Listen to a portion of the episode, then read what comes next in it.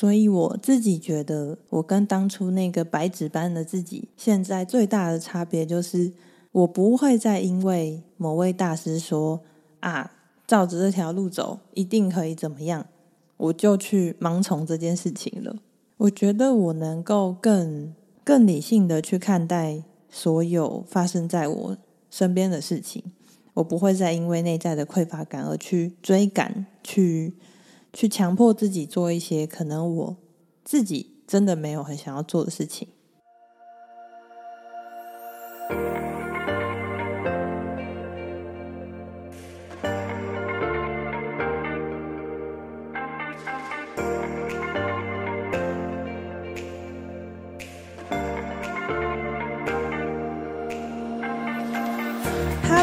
家欢迎来到小安子电台，我是安子。在这个节目呢，我会以一个催眠师的身份与你分享在我生命中的礼物。那么今天的礼物是什么呢？就让我们赶快听下去吧。Hello，大家，今天呢要来跟大家聊一个比较稍微严肃跟严肃，好，就只有严肃，比较稍微严肃一点的话题。那其实我本来设定就是我电台要轻松嘛，但是因为我觉得这一件事情是。我在最近划手机，或者是在最近感受一些自媒体、感受一些新闻的过程中，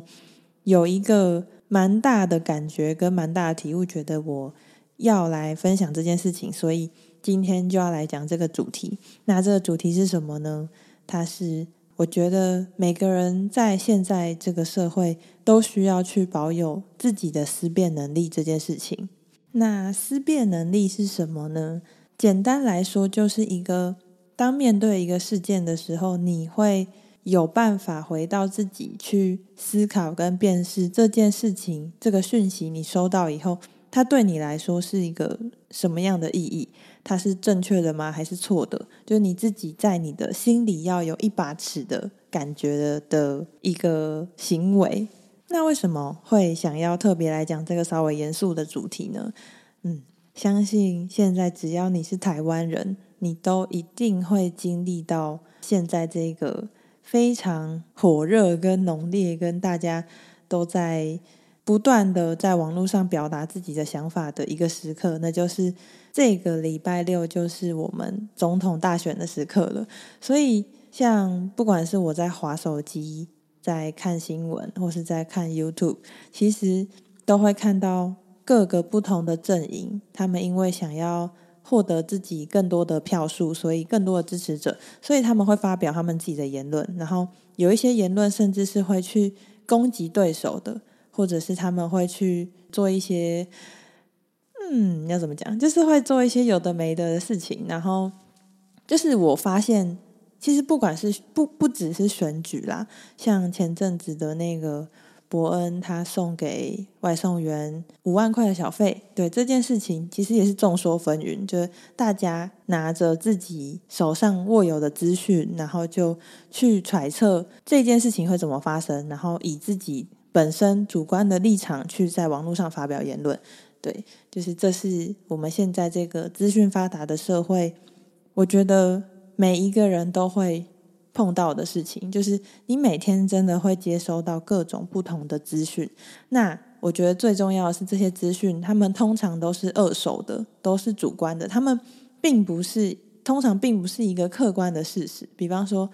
嗯，伯恩的那个事件，我们并没有一个人是真的非常直接的在那个其中，然后告诉大家客观的发生什么事情。通常都是。比方说，这个 A 网友看了这个影片，然后他觉得啊，伯恩一定是骗人呐、啊。然后或者是 B 网友看了这个影片，就觉得啊，伯恩就是做善事啊，为什么他要被骂？对，就是众说纷纭，每个人都站在自己的立场去表达他们对这个事情的解析。而这些人，他们看到的其实也通常都是二手，甚至是三手、四手的资料。他可能是听那个 A 网友说，所以 B 网友说了什么，那他可能对那个事件。也并没有真的很了解，那 B 网友就发表了他的言论。对，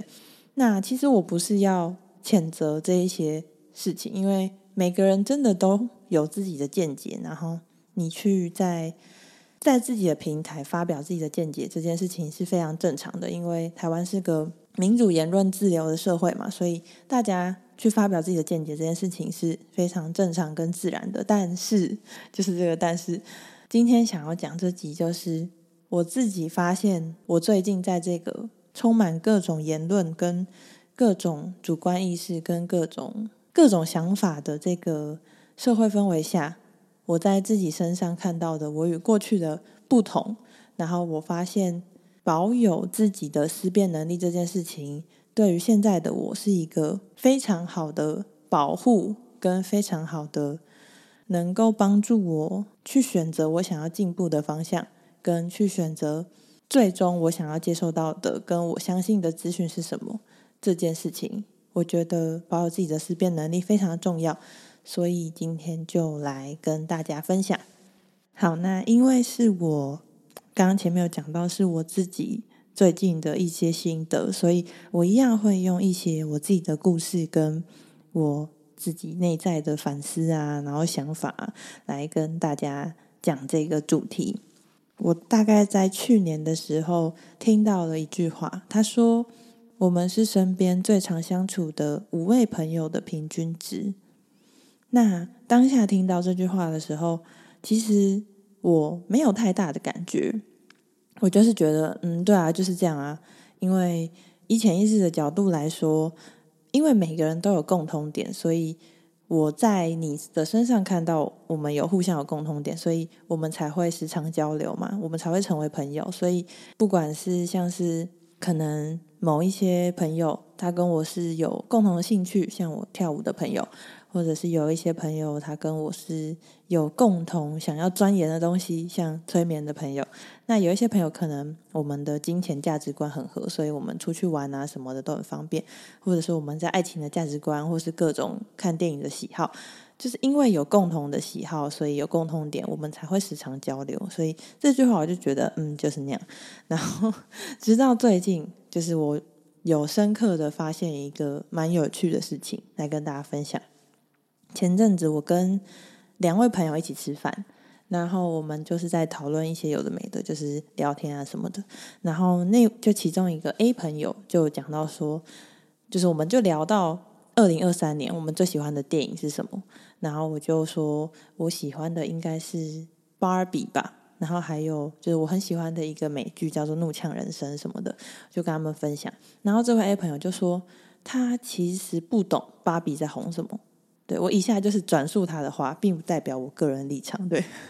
他就说他觉得像是嗯《苍鹭与少年》或者是芭比，或者是一些像我刚刚讲的《怒呛人生》这一些东西，他觉得他们在讲的东西都蛮浅的。对，就这是这是他的言论，这是他的言论，不是我。我只是在描述这个故事到底有多怕被骂了。没有，就是。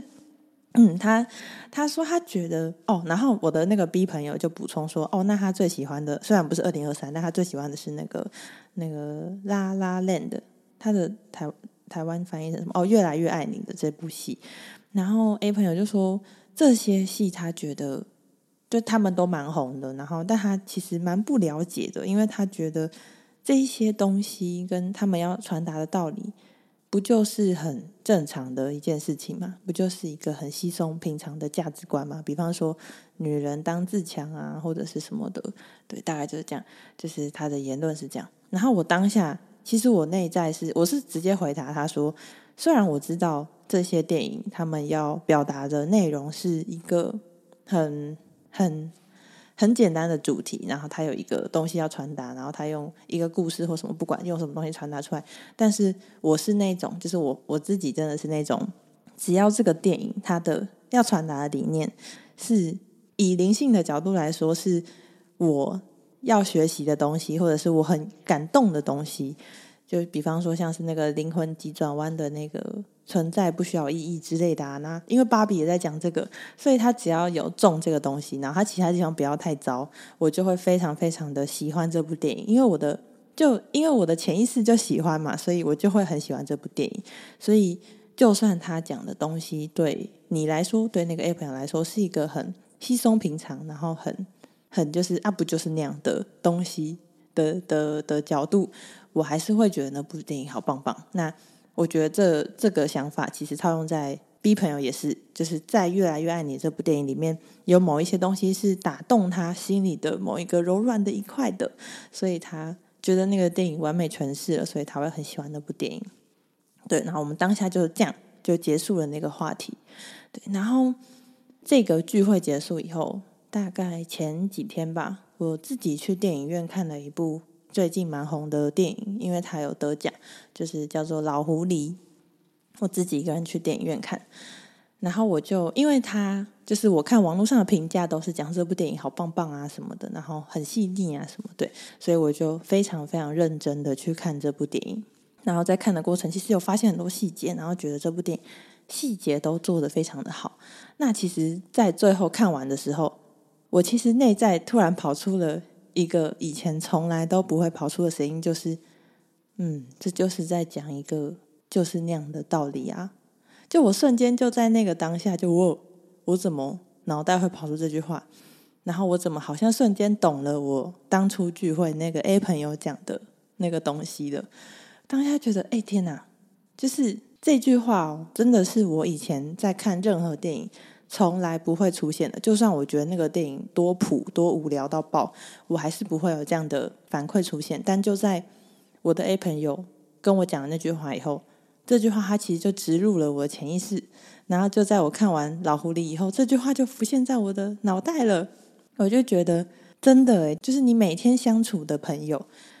他们跟你讲的话，跟你说的一些价值观，就算你的大脑不认同哦，但是真的会在某一些时刻，这些价值观真的就会咻的穿进你的潜意识中，然后在某一些时刻，这些价值观会咻的跑出来。对，就算你的大脑不认同，但是我觉得它会。在我的心里产生共鸣，就是其实某些时刻我是认同的，只是我的大脑没有发现而已，所以它才会在后来的某一些时刻出现在我的想法里面。对，所以就真的发现，我们真的会是身边最常相处的五位朋友的平均值诶。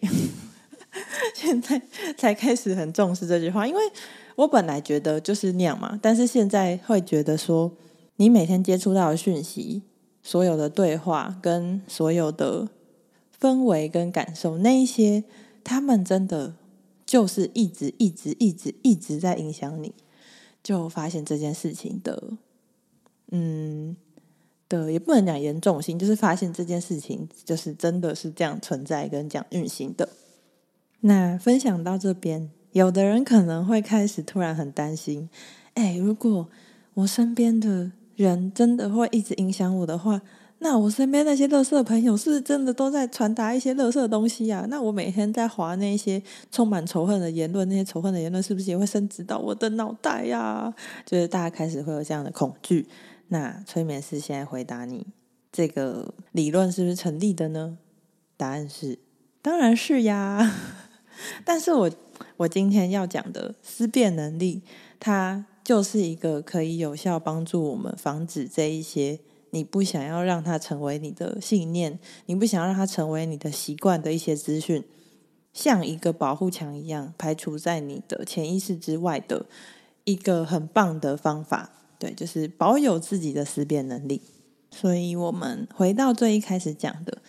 我们每天每天真的都在接收各种不同的讯息。那最重要的是，这些讯息往往都是来自传递讯息的人的主观意识，来自于他看这个世界的滤镜。所以，我觉得在接收资讯的时候，我们真的要学习去有意识的整理，跟有意识的培养自己媒体识读的能力。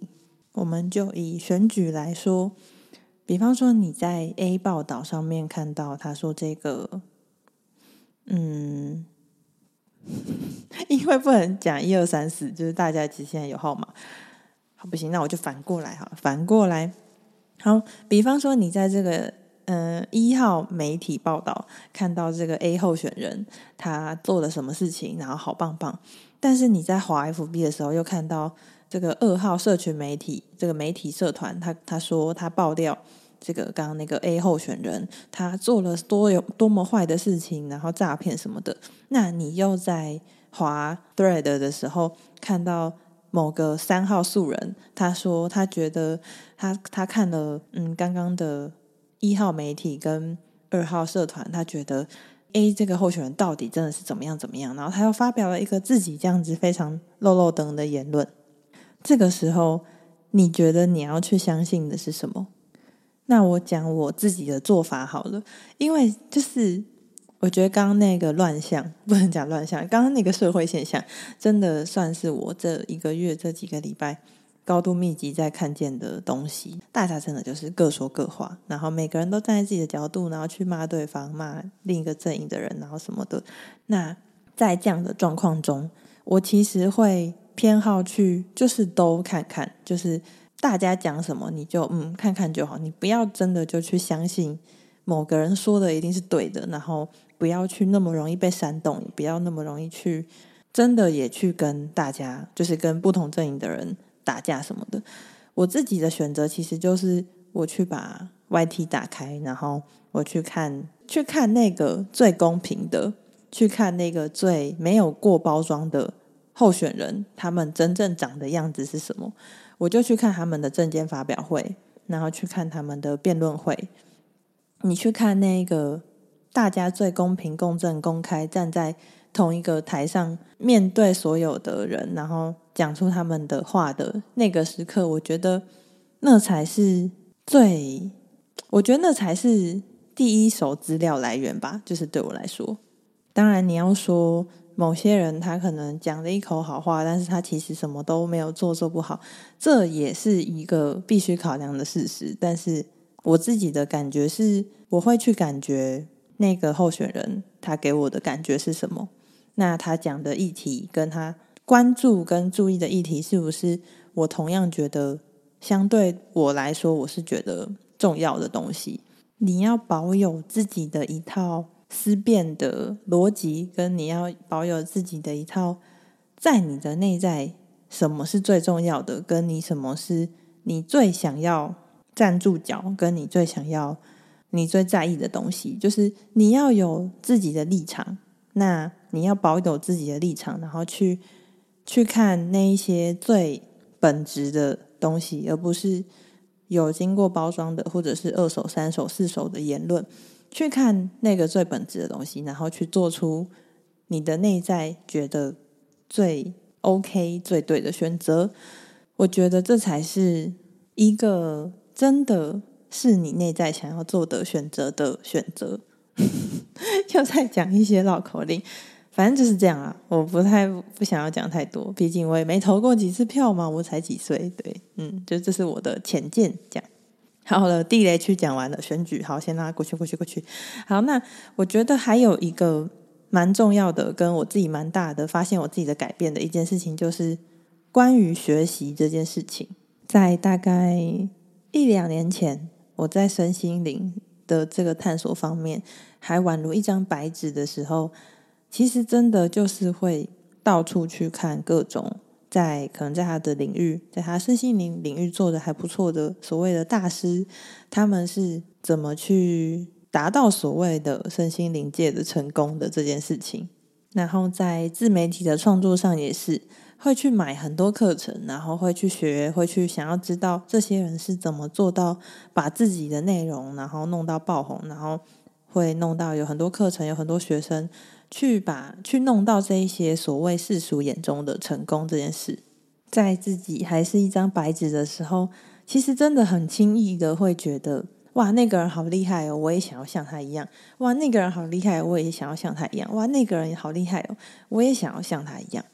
然后在有这样的想法之后，就是会去买很多那个人的课程，然后去上，然后去看他到底是怎么成功的啊什么的。就是我觉得。那个状态会变得有一点盲从，因为这个盲从的行为背后，它其实隐藏的是你觉得你现在自己好烂，你觉得你现在的自己好弱小，你并不觉得自己有办法靠自己成功，所以你必须要去跟随某一个大师的脚步，他做什么，他他给你什么，你就去学学学学。你觉得只要跟着他，你就可以走到他的位置，你就可以在这个世界闪闪发光。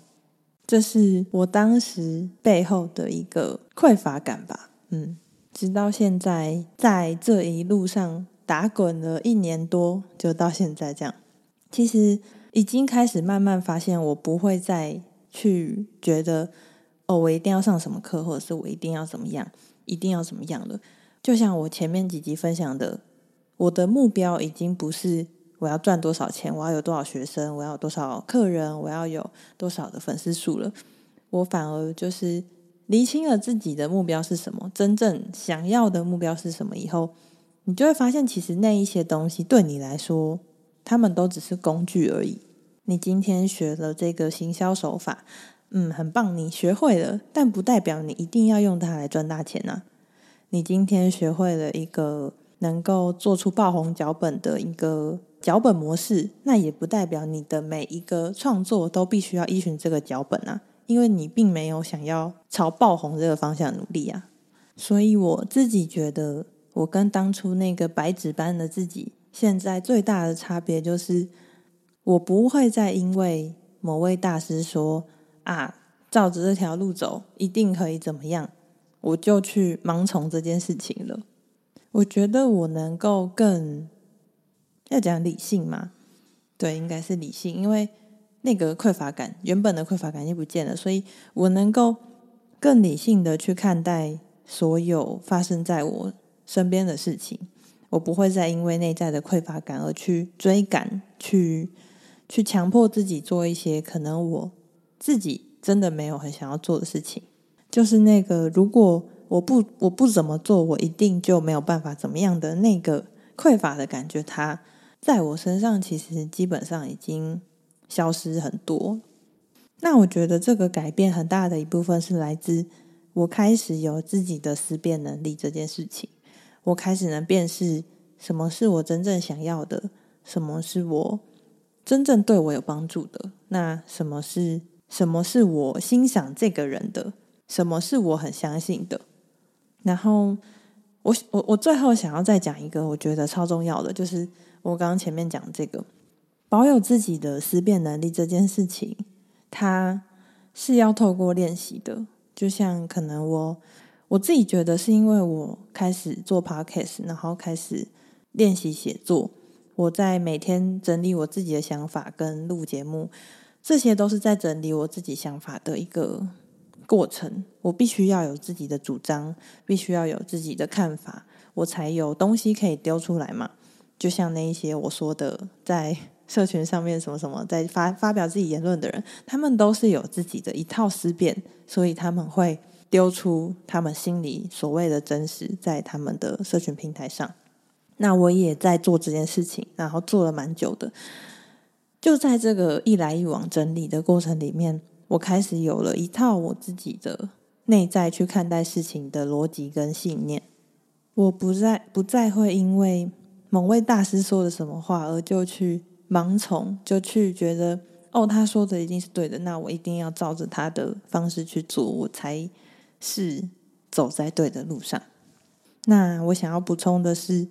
我觉得这件事情它也帮助我不会再。再去我的生命脚本里面创造任何所谓的神了，像是其实最近我们看了很多在网络上上面说的什么样的网红啊，人设崩坏，什么样的主持人还是谁谁谁的某一个不堪的过去被揭发了，所以他的粉丝每个都好受伤、好难过，觉得天哪，我的世界没了，这个人怎么会这样？太伤我心了。我觉得如果我们每个人都保有自己的思辨能力。我们知道，我们欣赏眼前的这位可能网红啊，欣赏的这位主持人，欣赏的这位歌手，我们欣赏他的部分是哪些？我们知道，我们今天欣赏是他们的才华、他们的乐观、他们的正向什么的。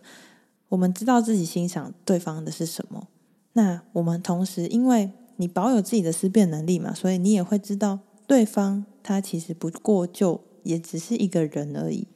那人其实都会犯错，人其实都有自己的七情六欲。所以，当我们发现我们以前觉得哇，他一定超棒、超怎么样的一个所谓神一般存在的人，他其实也会有自己脆弱的时候的时候，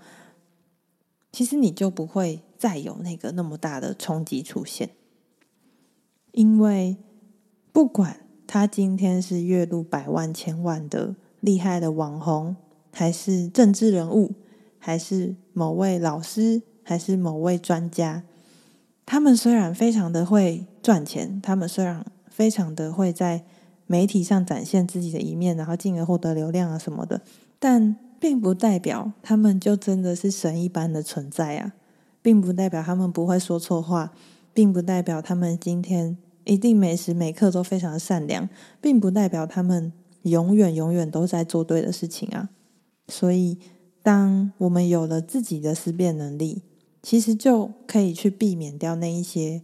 我们对于所谓自己的偶像的滤镜。那最后的最后，再分享一个小小的故事，就也是我最近自己亲身经历的。嗯，因为我最近就是没有工作了嘛，然后就开始弄我的自媒体，然后要准备我的催眠事业讲。那所以就是就目前就是都在家工作，然后前阵子就在就是。会跟我爸吃饭，会跟还是会跟我爸妈吃饭，然后就在某一些时刻，我爸好像就是他，他可能也会突然丢出一些哦，啊，你那么不会讲话，怎么可以当催眠师？就之类的，就是因为我爸就是一个嘴巴很坏的人，然后他以前只要讲那句啊，你那么不会讲话，你要怎么当催眠师的这件事情，我可能当下就会整个哦大受伤，然后就是又觉得很伤心什么之类，但是我发现。在前几天，他讲出这句话的时候，我当下就只是就是对他做个鬼脸，就是咧咧咧啊，我就是可以啊，怎么样？就我发现我可以很轻松的去看待跟回应这件事情了，因为我觉得他有他的思辨，那我也有我的思辨，那我尊重我们是不一样的存在跟不一样的想法，我们不需要所有的想法都一样，所以你这样讲我没关系啊，我我在你的眼里。就可以做一个口齿不清的催眠师啊，对，怎么样嘞？就是我当下发现的时候，就觉得哦，自己好像又成长了的那个感觉。对，好啦，那今天大概就分享到这边。嗯，我觉得这这整集最想要传达给大家的，就是在这个充满各种讯息、跟各种观念、跟理念的世界之下。你应该要去练习保有自己的思辨能力，因为我觉得这这件事情，它除了像我刚刚前面讲的各种好处，就是你可以看见，看你可以有自己的想法，然后去选择你想要投的的的人，而不是去听说啊妈妈叫你投谁，或者是某个网红叫你投谁，或者是网络的仇恨之下，你觉得谁好坏，所以你要投另外一个人，就是你可以做出你自己真正想要的选择。之外，我觉得还有一个很大的、很重要的事情，就是它能够帮助我们去保护自己，然后可以帮助我们去建立你自己内在的自我价值感吧。对，就像我最后分享的小故事一样，以前的我是非常的脆弱的，就是我可能只要听到我爸讲那句话，我就会觉得很受伤。你怎么可以这样讲我？对，但是在我开始去有这一些思辨能力的观念跟。跟想法以后，我更深深的觉得我的内在的想法是什么。如果别人跟我不一样，那其实一点也没有关系。然后，但就在别人跟我不一样的同时，我也不会因为别人说他觉得我怎么样，他批评我，而让我觉得自己真的就那么糟。对，我觉得这是一个可以帮助我们保护自己跟。拿回自己力量的一个非常重要的事情，所以今天就在这边分享给大家。如果你听完这集有什么样的想法想要跟我分享的话，非常欢迎来和我聊聊。好啦，那今天这集节目就到这边啦，非常感谢你的收听。如果你喜欢我的节目，可以帮我在 Apple Podcast、Spotify 按下五星好评。同时，如果你还没有订阅跟追踪，赶快帮我按下订阅、关注或是追踪，我会持续在这个小安子电台跟你分享跟自我成长、跟提升内在力量相关的这一些发生在我身上真实的经验跟心得。那如果你觉得这集节目为你带来很大的价值，你也可以直接帮我分享出去，分享给某位你觉得想要他听见的朋友，或是直接分享在你的社群平台，让这集内容能够帮助到更多的人。好啦，那今天就到这边啦，祝福我们彼此都能活出自己，闪闪发亮。我们下周见喽，大家拜拜。